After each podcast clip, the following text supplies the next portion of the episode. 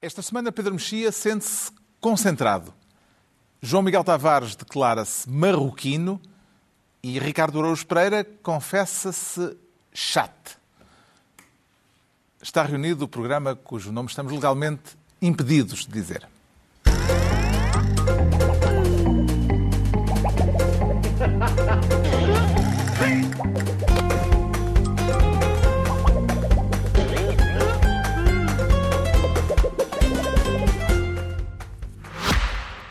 Nesta semana, o Renault E-Tech assume a pasta do ao seu dispor, na qualidade da prestação e assistência. Uma qualidade, aliás, que nos apraz bastante enquanto portugueses. Não estivéssemos nós constantemente a assistir certas e determinadas entidades. Se pensar bem, aos assistentes de bordo, que andam lá nos aviões, e depois aos assistentes de bordo, que somos nós, sempre prontos para auxiliar os bordes de grandes empresas em caso de turbulência. Deve ser uma maneira de permanecermos sempre com o cinto apertado. Pelo menos a conduzir, temos o Google Assistant do Renault E-Tech para nos assistir.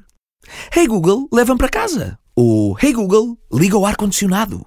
Sem reclamar nem julgar. E agora sou eu que vos presto um serviço, calando-me. Hey Google, terminar. Ora viva, sejam bem-vindos. No final de uma semana que vai ficar na história da Igreja Católica Portuguesa e pelas piores razões, a semana também em que Catarina Martins anunciou a decisão de abandonar a liderança do Bloco de Esquerda, assuntos a que vamos dar atenção daqui a pouco, mas começamos pelo tema com que terminámos na semana passada, uma questão carregada de aspectos simbólicos que leva o João Miguel Tavares a querer ser ministro do Império. E ainda faz sentido termos uma pasta dessas em 2023, João Miguel Tavares? Pelos vistos faz, Carlos. Faz sentido? Eu... Sim, sim, sim. O que está em causa é a inauguração esta semana do renovado Jardim da Praça do Império, em Lisboa, Sim. em Belém. Eh, Como é que vê a substituição dos velhos símbolos coloniais em arranjo floral por brasões de pedra, eh, mantendo a mesma simbologia do passado colonial? Quer dizer, há um lado positivo nisto, em que eu me sinto tão bem e tão confortável de ser português, porque realmente é que por aqui nós percebemos que Portugal é um país especial. Porque por todo o mundo nós vemos notícias de jornal. Nos Estados Unidos atiram-se e, e, e atiram-se. Falamos tantas vezes aqui dos movimentos woke, dos derrubos de estátuas, coisas e tiram-se do espaço público estátuas de Lincoln, de George Washington, até o pobre do, do do Teddy Roosevelt que estava à, à, à frente do, do Museu de, de, História Natural já foi removido uh, ali de, do, do, do, meio de Nova York e, e, do, e, mesmo em frente ao Central Park ficava lá tão bem.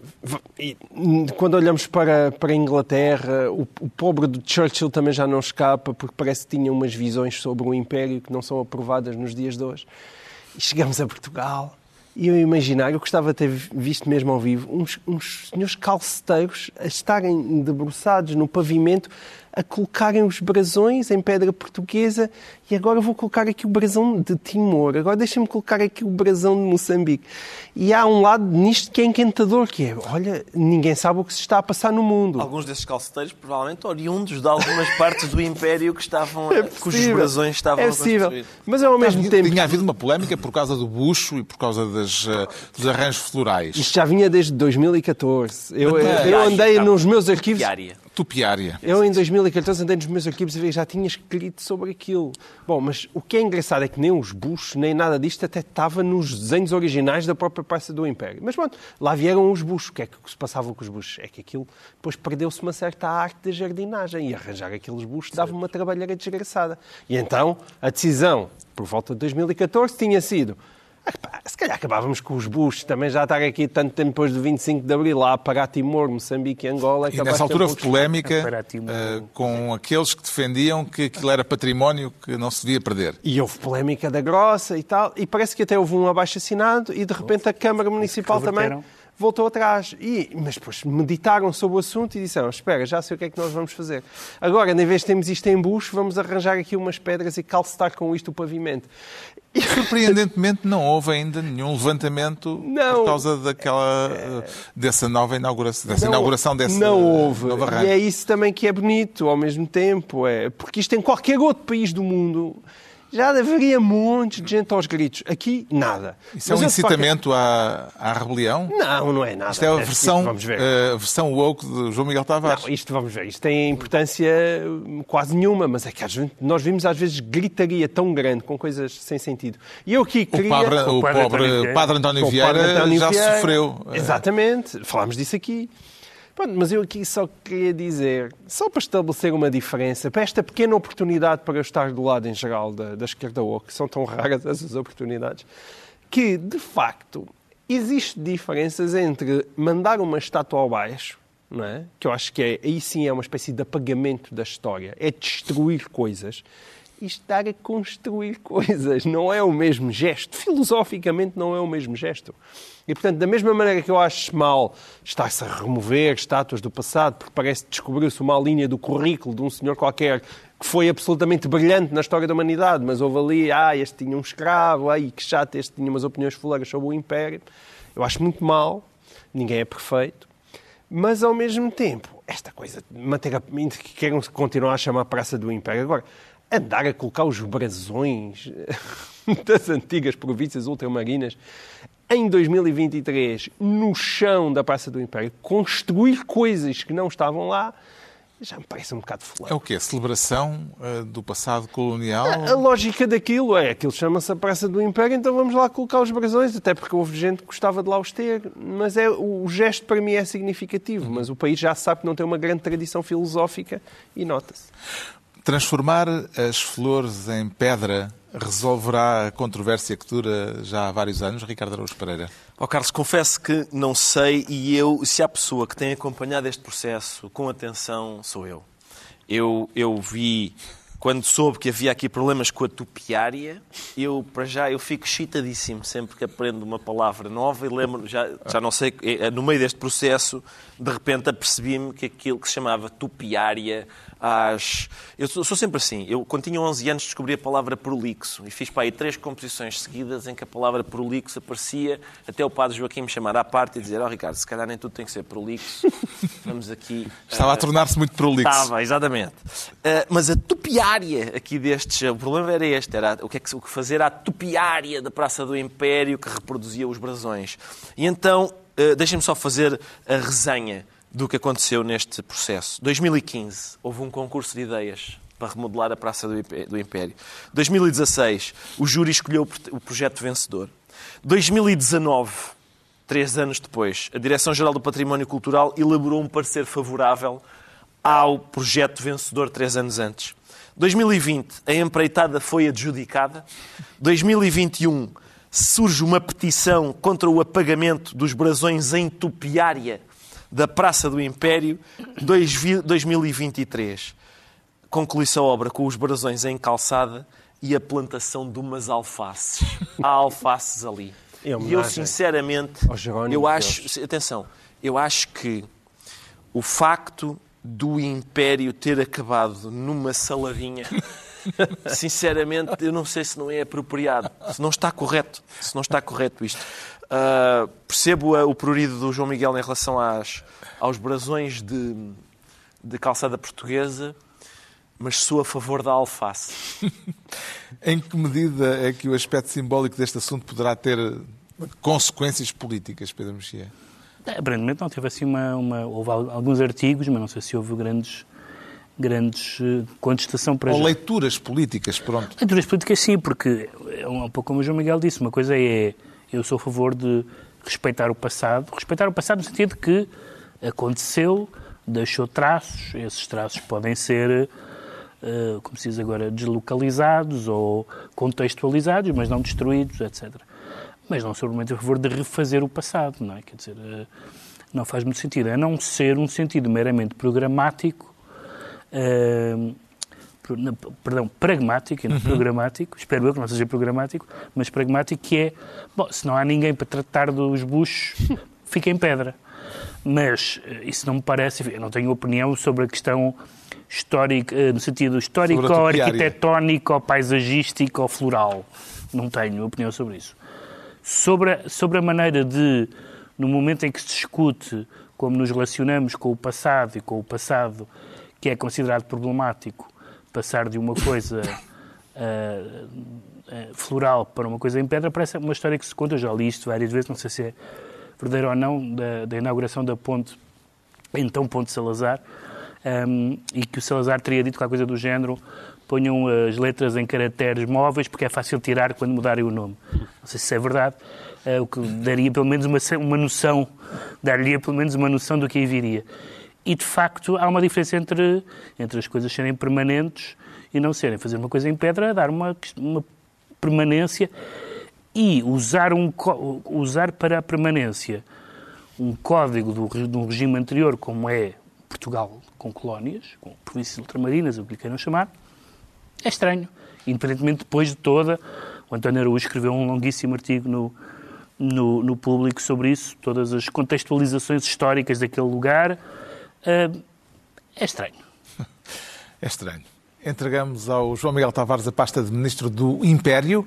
Quanto ao Pedro Mexia, quer ser, desta vez, Ministro da Consequência. Pelo que percebi, para recuperar o velho jogo da verdade ou consequência, a propósito da divulgação do relatório sobre abusos de menores eh, Sim.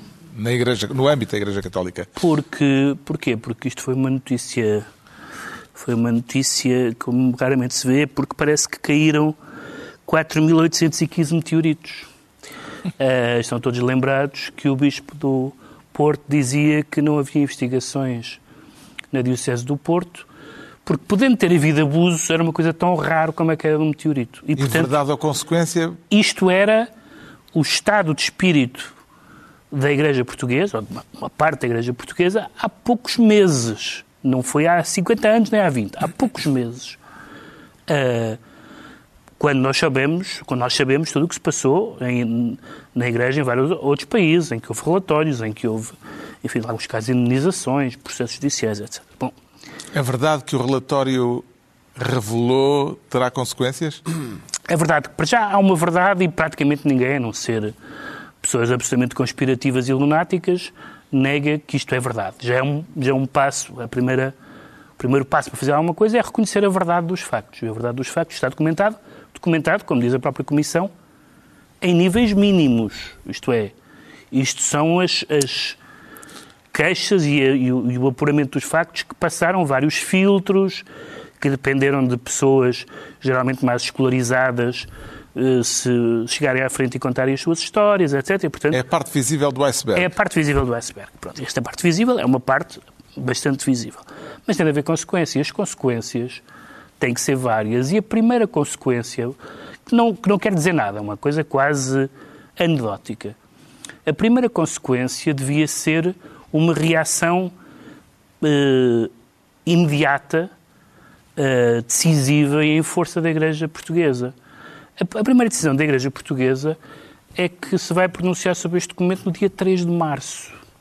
No dia 3 de março. Eu pensei que é um relatório circunstanciado e é preciso lê-lo. Mas eu esperava... Mete-se o carnaval. Mete-se o carnaval. Não, acho que não se mete o carnaval para, para os bispos, não é? Não sei. Ahm, Eles andam sempre fantasiados. e, portanto, eu espero... Quer dizer, neste momento eh, já não é possível eh, negar a evidência. A evidência é que este é um dos momentos, não, não só o português, não é? No contexto europeu e americano e não só, é um dos momentos mais graves da história da Igreja Católica. Isso parece indesmentível. E, no caso da Igreja Católica, eh, chegou tardiamente, porque este movimento, esta... Da Igreja Portuguesa. Na Igreja Portuguesa isto Sim, chegou, chegou- chegou rela- de forma relativamente tardia, uma vez que Sim, noutros chega, países... tudo chega tardiamente a Portugal. Mas pronto, chegou e ainda bem que chegou, mas é preciso eh, que, que os gestos não sejam simplesmente gestos, digamos, de boa vontade, de... de- acho, acho, que, acho que pedir perdão é o mínimo e, e em, num contexto cristão pedir perdão não é qualquer coisa, é uma, é é uma, uma parte importante de ser cristão, mas é preciso três ou quatro coisas, diria, essenciais. Uma é o afastamento das, das pessoas que ainda estão, e neste caso o tom é particularmente ominoso, no ativo. uh, que são uh, uh, 100, à volta de 100, das quais, uh, das quais não prescreveram, portanto, tem componente penal 25. Uh, Isso inclui padres que vão tentar oferecer-se à justiça? Que se tentam entregar, exatamente. Mas também as pessoas. Mas também, Sem sucesso? Não apenas as pessoas que cometeram os crimes, mas também as, as pessoas que, que os ocultaram hum. e que até nesta fase de desocultamento não colaboraram. É absolutamente inaudito que a Comissão tenha dito que houve dioceses que não responderam. Bispos que, se esqueceram. Foi para um bispo, deve, devia ser como a história outro dia do Ministro da Defesa, da, agora nos negócios estrangeiros, que disse que o mail era pesado demais e, e, não foi recebido. Também deve ter sido pesado demais o mail, e era, é pesado, são, é, muita, é muita coisa, tem muitos atetes. Um, e, portanto, essas pessoas também não, não estão a fazer nada na Igreja neste momento. Uhum. E, e, qualquer coisa que não seja uma atitude radical quanto a isso é uma, é uma atitude insuficiente, tal como o apoio às vítimas, a questão da, da indenização. O que diz a Comissão, curiosamente, é que praticamente ninguém falou nisso. Uh, mas, enfim, é uma questão uhum. que se pôs noutros países e também se pode pôr. E depois uma questão mais complicada, porque não, não tem a ver só com a Igreja Portuguesa, que é a velha questão das relações da Igreja com a questão da sexualidade, uh, um assunto que eu gosto sempre de lembrar, muito pouco tratado por Jesus Cristo. Jesus Cristo uh, dedicou muito pouca atenção à sexualidade. Sim, sim. Uh, é muito curioso, mas os seus seguidores parece que sim. e, portanto, acho que isto, neste momento, a Igreja tem que mostrar o que vale. e para mostrar o que vale seria o ideal não tenho absolutamente nada contra o atual cardeal patriarca, mas talvez no contexto da mudança que já estava anunciado na altura das Jornadas Mundiais da Juventude, a pessoa que viesse a seguir protagonizasse rapidamente todas estas mudanças que são pedidas, antes de mais, pelos próprios católicos e, evidentemente, pelas vítimas e pela sociedade em geral. O que é que lhe pareceu mais chocante, Ricardo Araújo Pereira? Os números e a dimensão eh, do caso que foi revelado esta semana ou os relatos de situações concretas que vieram a público com o relatório?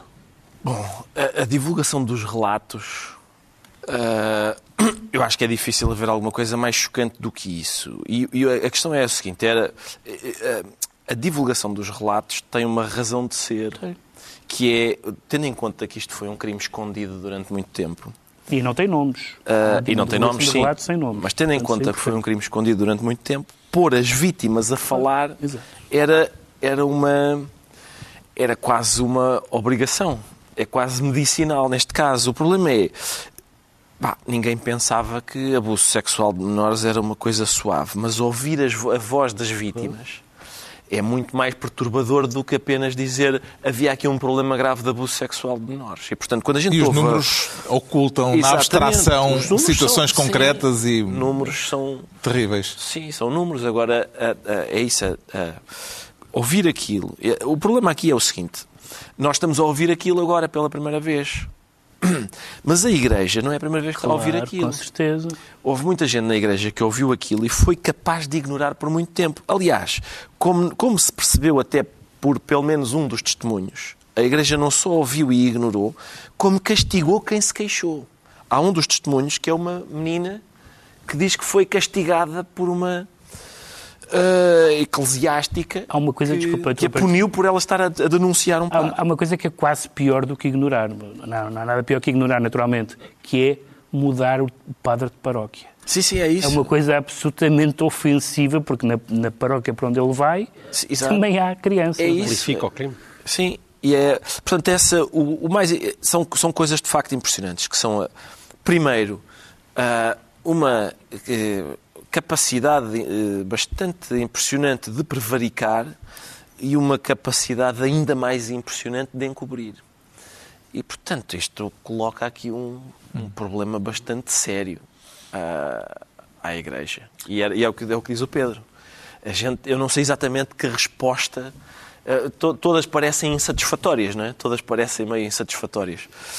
Uh, mas. E, e as, as, as que temos ouvido Uhum. Subscreve João Miguel Tavares a ideia do psiquiatra Daniel Sampaio quando ele sugere, como sugeriu esta semana, que os bispos que encobriram casos de abuso devem renunciar. Sem dúvida. Aliás, a começar pelo Bispo Beja, que não sei se encobriu ou não, mas que teve a lata de dizer: Olha, esqueci-me de responder ao mail.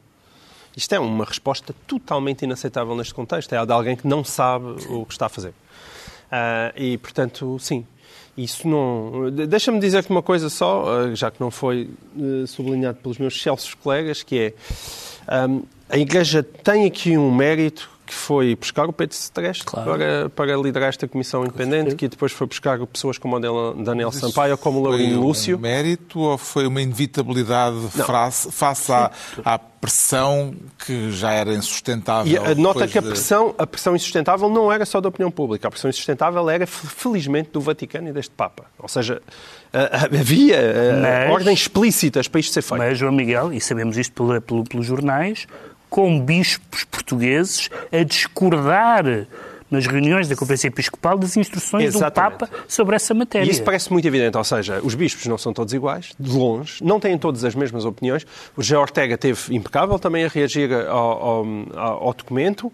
E terá sido ele a querer Mas... que houvesse uma conferência de imprensa certo. para anunciar o relatório contra a opinião de outros bispos? Isto claro, foi claro. Contado. Claro. Eh, Portanto, há, há claramente ali uma divisão entre pessoas sensatas, que felizmente são aquelas que estão a virtar a cara, e outras claramente insensatas, algumas das quais nós já falamos aqui, mas e depois há, há questões muito reais da própria Comissão dizer, oh, nós tivemos dificuldade, uh, às vezes a falar com os bispos ou com a abertura dos arquivos, por visto demoraram sete meses até abrir. Portanto, existe ainda um problema genuíno de admitir aquilo que aconteceu.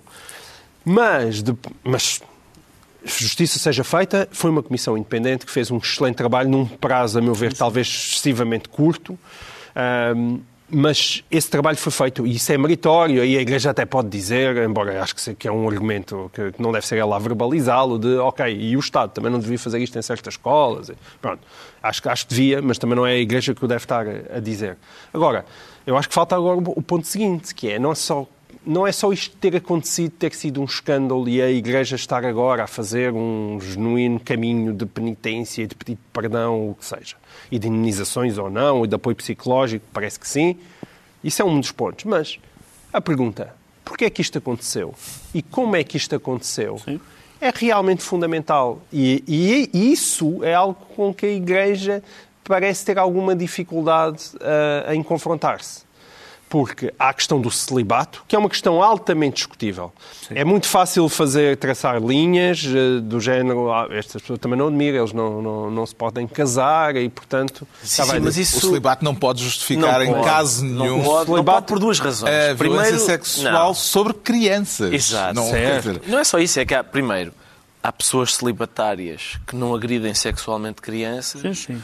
Segundo, há pessoas não celibatárias que agridem sexualmente não, há, crianças. Há, há, duas coisas que são. Que Isto são sem uma, prejuízo são de, facto, a abstinência ser um no, no, abjeto. Se for, o critério, se, for, se é o critério do escape, eh, esse escape tem dois, tem dois uh, objetos estranhos, que é uh, menores de idade, naturalmente, média de idades 11 anos, e uma porcentagem gigante de rapazes. Uh, portanto, há várias coisas aí, e não há evidentemente nenhuma ligação, não é, não é isso que eu estou a dizer, entre a, entre a homossexualidade e a pedofilia, como algumas pessoas insensatamente uh, gostam de tentar intoxicar nestas, nesta matéria. Mas não é só isso. Não, não é só isso. O que eu estou a dizer é, é que. Não é só o celibato. Não, não é só o celibato, até porque há outras teses que provavelmente são mais consistentes, que é pessoas com este tipo de tendência acharem que aquele é um bom emprego para a vida, digamos assim.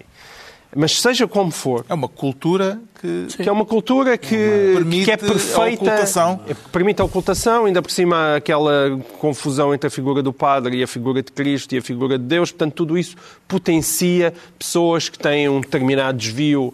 Uh, embora, embora a Comissão se meta numa matéria problemática, que é a questão do segredo da confissão.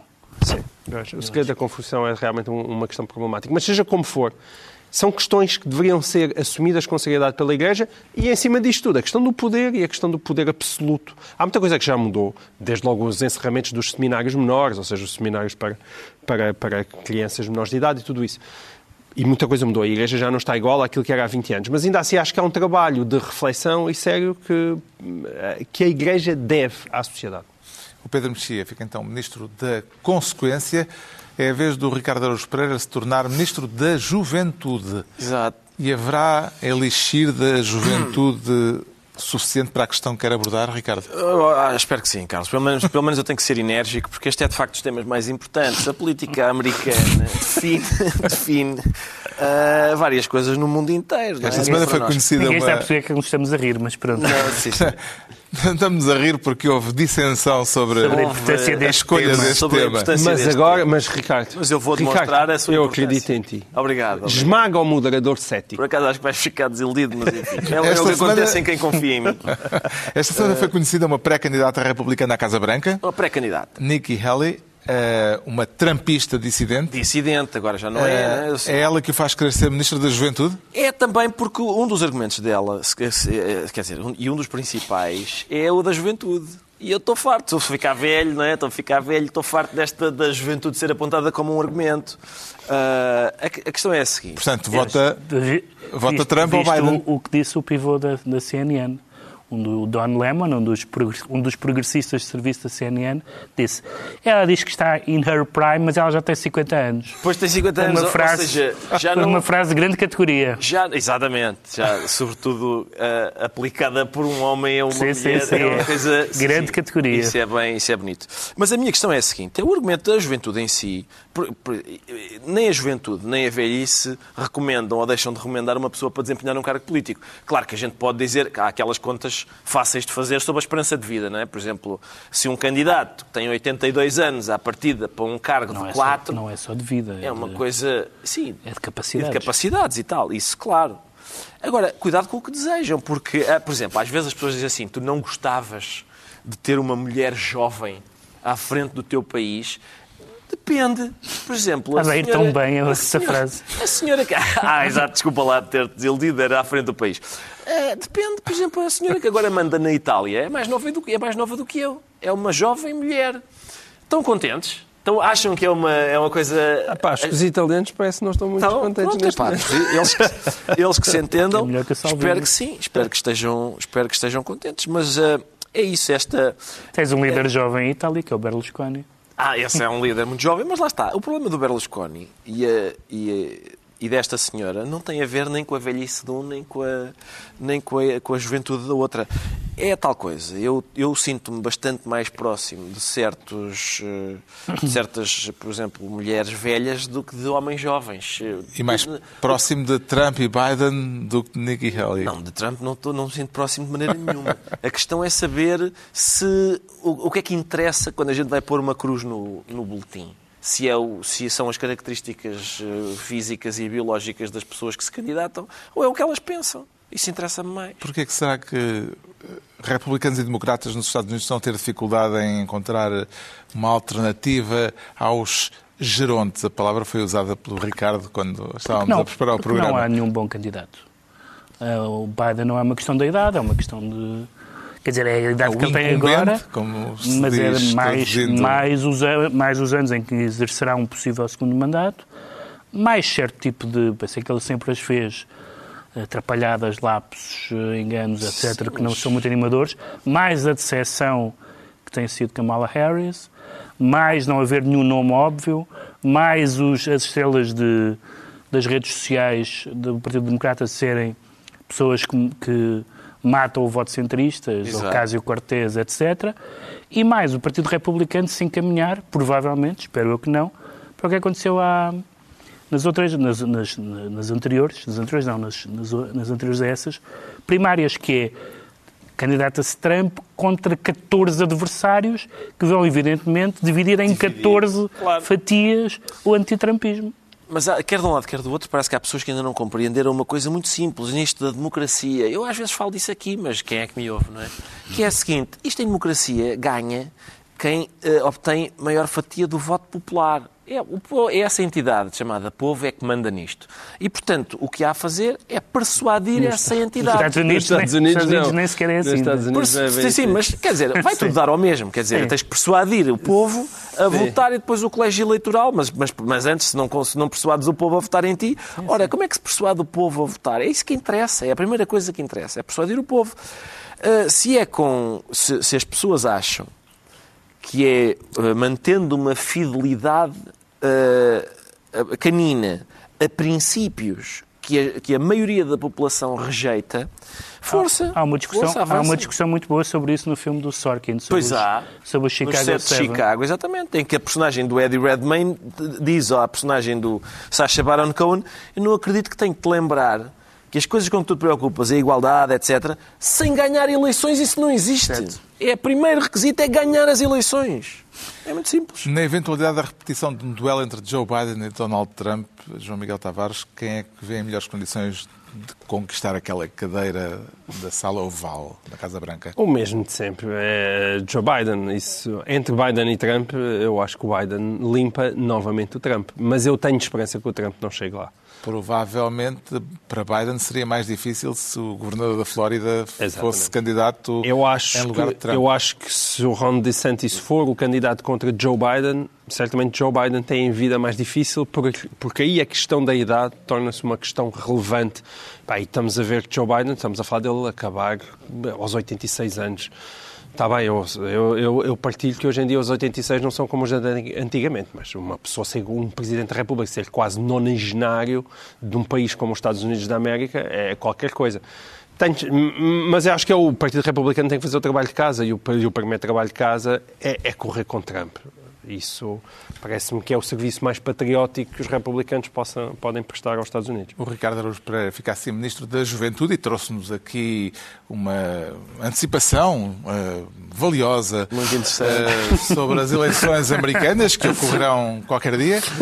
Estão entregues as pastas ministeriais por esta semana. Os moderadores dos altura outros agora- programas não têm estes assintos. hã? Estes assintos. Não, pois não, não têm. Eu, É, não, é só... Olha, não, eu disse que era valiosa. É um- Eh, É, foi- a ajuda, não, foi sendo- a ajuda para o nosso Problema- esclarecimento público foi valiosa ou não? Foi, foi. A questão é que eu profissionalmente, eu estou profissionalmente obrigado a detectar ironiazinhas.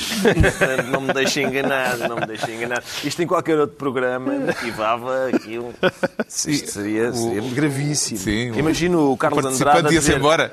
Exatamente. O Car... Imaginem o Carlos Andrade a dizer está bem, ó Pacheco Pereira, tá, olha, muito giro o que trouxeste hoje. Sim, senhora.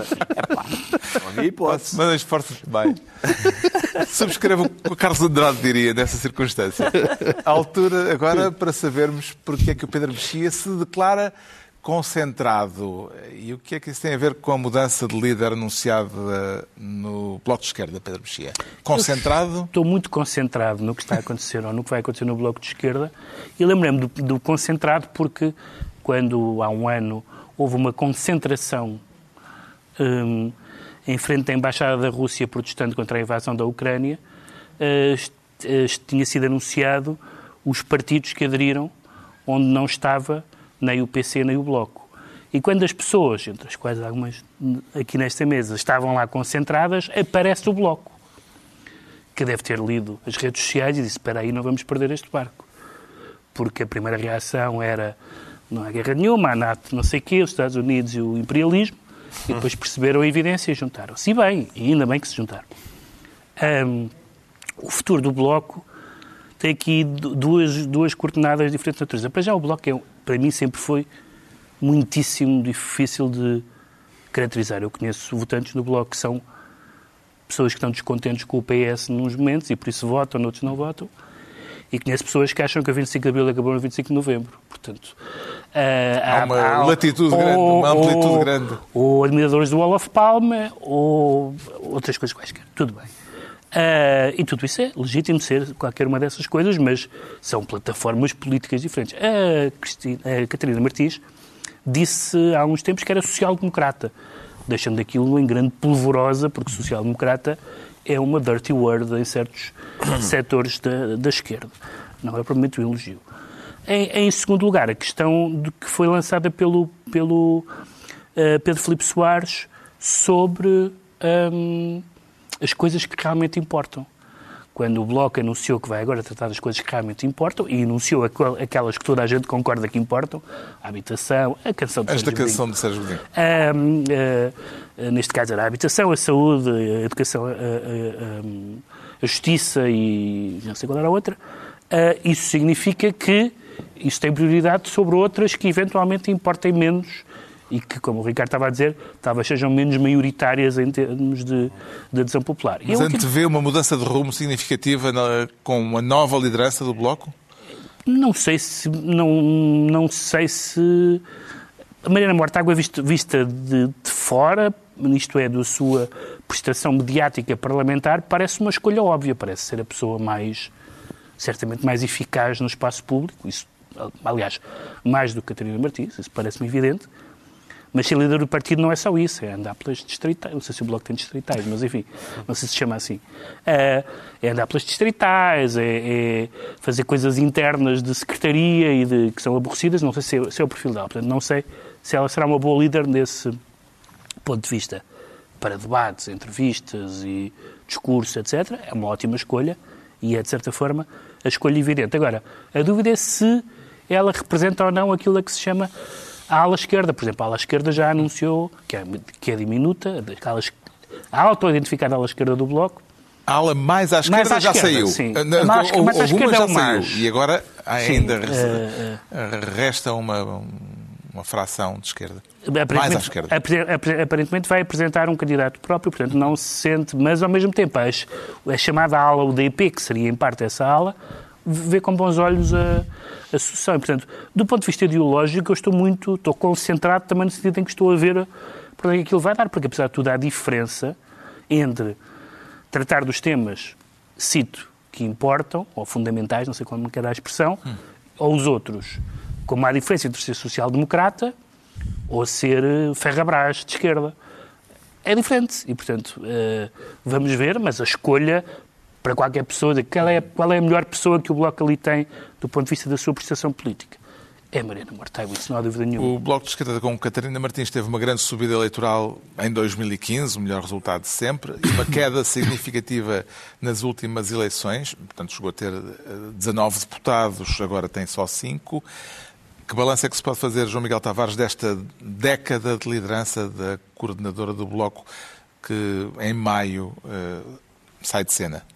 Eu acho que há dois momentos. Um é este mais recente, em que, apesar de tudo, depois do, de deitar abaixo o governo de António Costa, apareceu António Costa com uma maioria absoluta. Isso é uma derrota em toda a linha para o Bloco de Esquerda e para o PCP. Uh, ah, não há outra forma de olhar. Aliás, não foi só para esses partidos. Não é? uh, neste momento, António Costa e André Ventura são os únicos dois líderes partidários que se apresentaram às últimas eleições. Todos os outros já foram, o que é bastante impressionante. Mas justiça seja feita à Catarina Martins, porque ela conseguiu um feito que era bastante difícil, que foi a substituição de Francisco Louçã. Se vocês bem se recordam, Sim, quando Louçã saiu de cena, e teve que existir... E recuperação eleitoral nessa altura. E recuperação eleitoral, toda a gente achou, mas agora o papá foi-se embora, o que é que vai ser dos meninos? Um, ainda houve uma liderança bicéfala, não é? Já que eles não se conseguiram entender lá dentro, entre, entre o próprio João Semedo e a, e a Catarina Martins, mas Catarina Martins pegou uhum. no partido e conseguiu mantê-lo coeso. E isso é um mérito que lhe, que lhe deve ser atribuído. É. Agora, o que vai acontecer daqui para a frente, não sei, mas vai ser giro de ver. Vai ser giro de ver. O que é que espera da liderança de Martiana Mortágua, Ricardo Araújo Pereira? Eu espero que não concorde com o tema de José Barata Moura, uh, que diz é a valsa da burguesia tocada bem a compasso pela social-democracia para nos travar o passo. Eu não concordo. Acho que a social-democracia queria eu. Isso ficaria muito... Por momentos temi, também que, já... temi que, fosse, que fosse cantar a Joana Coma Papa. Não, não, não. Não, não, não fui. Não ia. Recebendo recordas que a Catarina Martins foi uma das que já disse que o Bloco de Esquerda era social É o que eu estou a dizer. Eu, eu... Sabes que no, no passado... Era a tua tese. Sabes que no passado, era, era uma pessoa que, era... que foi do Partido Comunista dizer que, que era social-democracia dava uh, uma chadinha nas costas. É, é, é social fascista. Mas, mas, não sou o único, atenção. Social, não és um Há social fascista. Na minha, na minha circunstância, nessa mesma circunstância. Uh, a questão é, eu acho que a Mariana Mortágua tem tem aqui umas circunstâncias excelentes, que é, ela consegue, apesar de tudo, ser relativamente transversal por causa do seu trabalho nas comissões parlamentares de inquérito. Eu acho que aquilo que ela fez nas comissões parlamentares de inquérito é admirado por gente que não é, Sim, sim. eh, às vezes não é sequer de esquerda. Ah, o que é Eu, por exemplo, muita gente mesmo, muita gente mesmo. No BES, sem dúvida. Segundo, ela fala baixinho. eu, eu não acho isso despiciando. Há uma diferença eh, eh, de atitude ou de personalidade, não sei, eh, entre Catarina Martins e, e, Catarina, e Mariana Mortágua, Mortágua. que é bastante evidente.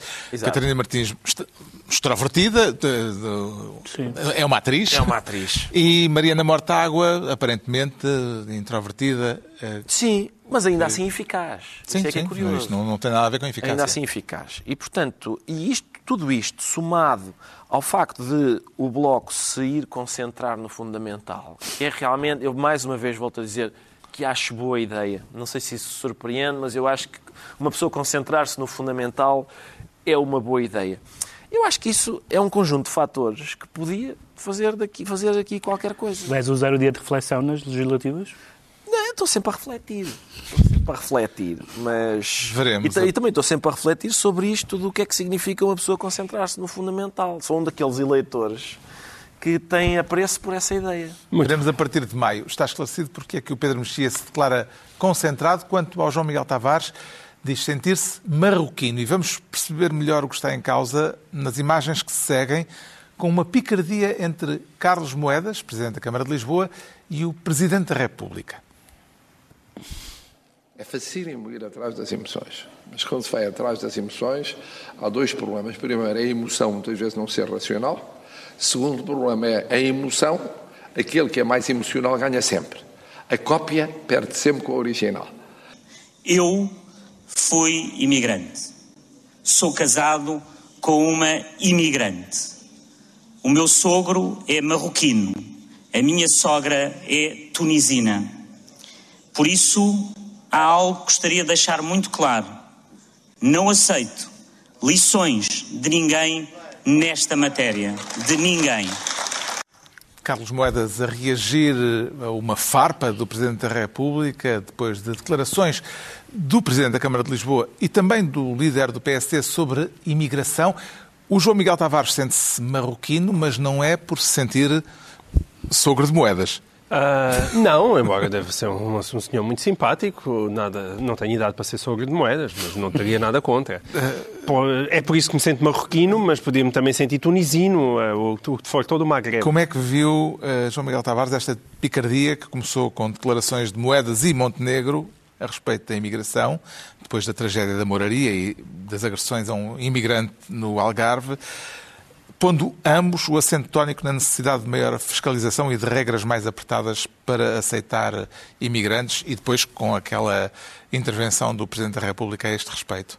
Eu acho que há duas coisas diferentes. O meu problema com o Marcelo é que ele parece a Bolsa de Nova Iorque. Uma semana está lá em cima, outra semana está cá em baixo. Eu até tenho, tenho gostado muito da, dos- das suas intervenções desde que o António Costa começou a ficar mais enxofrado e agora que o, que o António Costa parece estar outra vez mais vivace e a recuperar um bocadinho, começa outra vez a notar que as, que as intervenções de Marcelo estão outra vez a ser mais discutíveis e acho que este, isto foi altamente discutível. E isso não tem a ver com saber se as soluções que Carlos Moedas propôs da, da, da questão de ter, das pessoas já virem com um contrato de trabalho, que é apresentado como uma espantosa originalidade. Qualquer pessoa que vai para os Estados Unidos da América e se quiser lá ficar tem que ter um contrato de trabalho. Não é? ou, ou, ou mesmo aquilo mais eh, complicado que Luís Montenegro disse, porque falou de, de comunidades com uma proximidade cultural à portuguesa e que deviam privilegiar essas comunidades. Mas, Mas isso não era um imigrante, ele estava a falar de colaboradores do nosso sucesso. Já vamos, já vamos falar desse aspecto mais adiante. O o meu ponto aqui é, para mim, não estou especialmente interessado a saber se a ideia do Carlos Moedas é muito boa ou se a ideia do Luís Montenegro é espetacular. Acho que as ideias podem ser analisadas, podem ser criticadas. O meu, o meu problema é quando há aqueles que acham que elas nem sequer podem ser pensadas. Mas entendeu E as isso- palavras de Marcelo como um puxão de orelhas a moedas e Montenegro? Eu, eu entendi exatamente da maneira como eu te estou a dizer. Para mim é ele quase defender. Há coisas que não se podem dizer, que são muito emocionais e quase não podem ser pensadas. Ora, a imigração pode ser pensada. Quer dizer, nós não podemos estar, é, de um lado, ah, uma espécie de política de braços abertos, que ainda por cima é uma política mentirosa e cínica, porque não é isso que acontece. Não é isso que acontece. Acontece no aeroporto de Lisboa. As pessoas são maltratadas, as pessoas e depois são enfiadas em, em casas onde estão 12 pessoas Mortas, a viver. às vezes. Às vezes são mortas. Portanto, esta política de uma espécie de... Sair supostamente como manda à esquerda, como é a esquerda que manda no país, tínhamos uma espécie de política de braços abertos. É falsa, ela não existe. E, portanto, também não podemos estar no outro lado, que é, que, que é a política chega, que, que é sempre ali com uns lives duvidosos de xenofobia. Ah, pode-se, mas pode-se discutir a imigração. E, portanto, eu não consigo perceber esta, estas bocas do Marcelo. São totalmente deslocadas no atual contexto. E, portanto, Luís Montenegro reagiu mal, o Carlos Moedas reagiu com os pitons à frente, que até é uma coisa que se estranha nele. Mas, mas essas reações em relação ao Marcelo acho que são justas. O Marcelo tem que ter muito cuidado. Embora ele seja, no fundo, está muito bem intencionado, ele teve um gesto admirável no caso do imigrante agredido no Algarve. Perfeito. Mas as coisas têm que ser discutidas e devem ser discutidas, porque senão o que, o que acontece é, é apenas manifestos de boas intenções e depois, na realidade, não há uma política de imigração decente, os imigrantes chegam cá e são explorados, são maltratados. Isso não é sério, não é uma maneira séria de encarar o problema. Parece-lhe, Ricardo Araújo Pereira, que a experiência pessoal de Carlos Moedas pode ser invocada para este debate sobre as condições em que vivem imigrantes, como aquele que foi eh, agredido em Olhão Pois e é. como os que morreram eh, na moraria? É, a questão é essa, é saber se, se a experiência pessoal, para já se a experiência pessoal de Carlos Moedas eh, como imigrante, quando nós pensamos em imigrantes, não é exatamente, não pensamos exatamente em pessoas que vão trabalhar para a Goldman Sachs e para a Comissão Europeia, não é? Sim. Porque há uma diferença, acho eu, quer dizer, eu não tenho ne- nenhuma experiência nem outra, mas ao que me dizem, estar na, por exemplo, se calhar às vezes uma pessoa está lá na Comissão Europeia e na cantina não há gelatina esta semana. E isso ac- acredito que possa maçar, sobretudo uma pessoa que gosta muito de gelatina. É diferente de ser agredido nas ruas de Olhão e de, e de viver em grupos de 21 em eh, eh, casas exíguas na, na moraria. E, portanto, a questão é essa. Mesmo quando ele... A ideia parece ser um bom argumento, não é? Eu, eu não discrimino em relação a ter este tipo de pessoa, pois sou casado com uma. Mas, mas à primeira vista é um bom argumento. Ah, quando a gente se põe a pensar, imaginem que, olha, o senhor é um agressor de mulheres. Como assim se sou casado com uma? Sim, mas ainda assim é possível, não é? Às vezes é possível. E, portanto, é, é isso. É a mesma coisa que dizer assim. Todos nos lembramos daquelas da tragédia dos imigrantes eh, no Catar, com o que eles sofreram nas obras dos, dos estádios, e eu agora estou preocupado. Também temos um imigrante num país islâmico, que é o Cristiano Ronaldo. Como é que ele estará? É diferente, não é? Não é bem a mesma experiência de imigração. Como é que entendeu Pedro Mexia rapidamente as palavras de Luís Montenegro quando o líder do PSD diz que temos de. Esta é a frase que há pouco o João Miguel Tavares estava a citar. eh, temos de procurar pelo mundo as comunidades que possam interagir melhor connosco, que se possam integrar melhor na nossa cultura, na nossa identidade. Duas frases muito rápidas, ambas sobre Luís Montenegro. Uma é a interação das comunidades migrantes em Portugal, é a interação dos portugueses uns com os outros, é cumprir a lei. Cumprir a lei. Não é terem a mesma religião que a maioria dos portugueses, nem o mesmo tom da pele, nem os mesmos hábitos gastronómicos. É não terem práticas que a nossa lei, que luz da nossa lei são crimes. Se cumprirem a lei, estão integrados. Podem ser mais sociáveis e menos. A comunidade chinesa não está muito integrada e cumpre a lei. Depende da maneira como as comunidades vivem.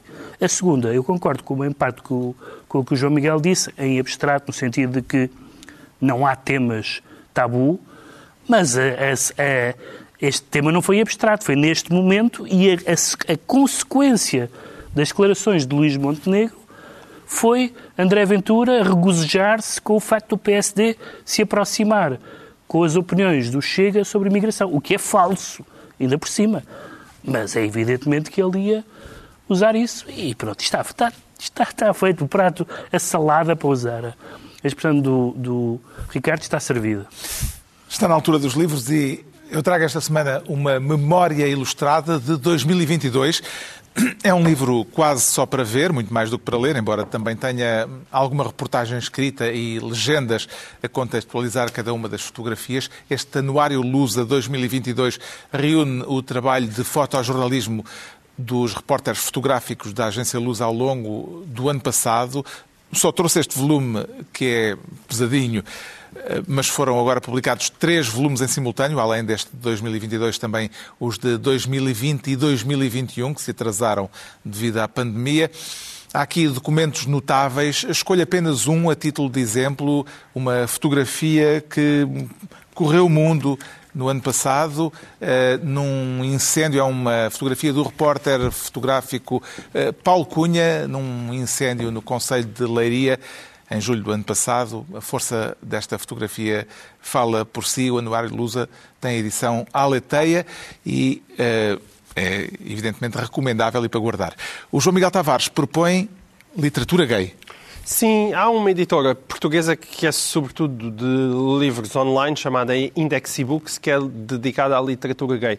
Mas uh, tem uma vantagem, é que eles colocam esses livros em print on demand e finalmente este dicionário da literatura gay, que tem vindo a crescer de ano para ano, é por isso que diz aqui embaixo a sua sétima edição, chegou finalmente ao fim e portanto chegou do A a Z e está disponível para print on demand. Eu, eu comprei este meu exemplar na, na Amazon espanhola e, e, é, e é extremamente interessante, eh, não só para quem se interessa especialmente na literatura gay, mas também para quem se interessa, como é o meu caso, na questão da história da homossexualidade.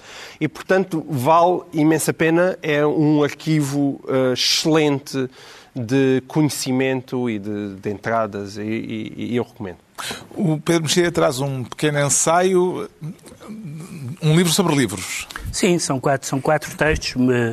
Entre os quais aquele que dá título ao livro do Roberto Calasso, que foi um escritor italiano e editor de uma maravilhosa editora chamada Adelphi, uh, e, o, este, o ensaio que dá título ao livro é sobre questões que todos os possuidores de grandes bibliotecas um, ehm, se fazem, que é, nomeadamente, como, como, organizar os livros, a ordem, a questão das afinidades, um, ehm, e, também, e também como é que uma pessoa que que ama os livros se, se relaciona com eles. Por exemplo, o Calasso diz que uma pessoa que ama os livros escreve neles, uh, a lápis, de preferência, uh, uh, e que, que uma pessoa que ama os livros também lê maus livros e também tem maus livros em casa, por razões que ele explica.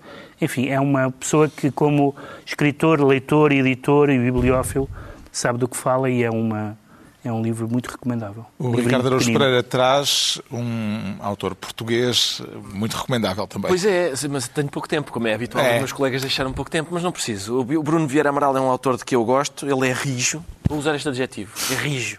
E este é um livro de crónicas em que se percebe porque é que ele é rijo, como é que ficou rijo. É um livro sobre, sobretudo sobre, sobre o que o fez, não é? sobre a infância, sobre a avó, a mãe, a, a, o avô, até o bisavô, uh, sobre, sobre uh, a gente percebe que desde cedo também há uma influência da, da Há claramente uma influência sobre a, a, classe social em que ele nasceu, sobre o sítio em que ele nasceu, o sítio na periferia em que ele nasceu. Uh, também a Bíblia também é presente, muito presente. E, e, os livros em geral, não só esse livro, mas os livros em geral.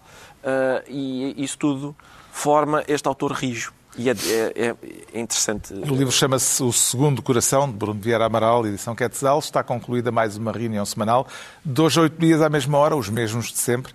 Pedro Mexia, João Miguel Tavares e Ricardo Araújo Pereira, aqui ou em podcast.